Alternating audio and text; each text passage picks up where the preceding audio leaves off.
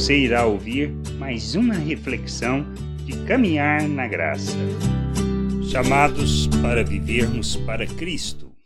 Paulo, na sua segunda carta aos Coríntios, convoca os irmãos a viverem para Cristo, como podemos ler no capítulo 5, versículo 14 e 15. Pois o amor de Cristo nos constrange, julgando nós isto, morreu, um morreu por todos Logo todos morreram, e ele morreu por todos, para que os que vivem não vivam mais para si mesmos, mas para aquele que por eles morreu e ressuscitou.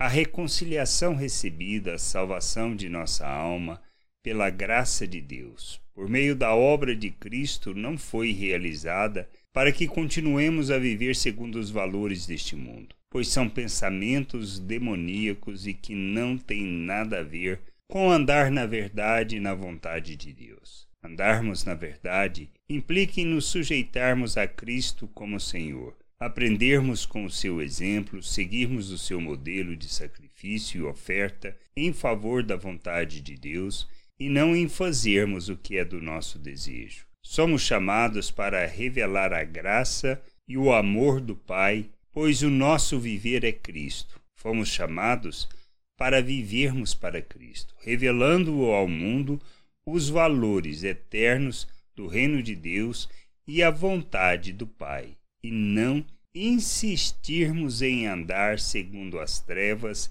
e a falta de entendimento. Que a gente possa entender e compreender que somente revelamos que somos de Deus é quando expressamos os valores eternos do reino, andando como Cristo, servindo e fazendo de nossas vidas oferta, como é da vontade do Pai. Graça e paz sobre a tua vida. Amém.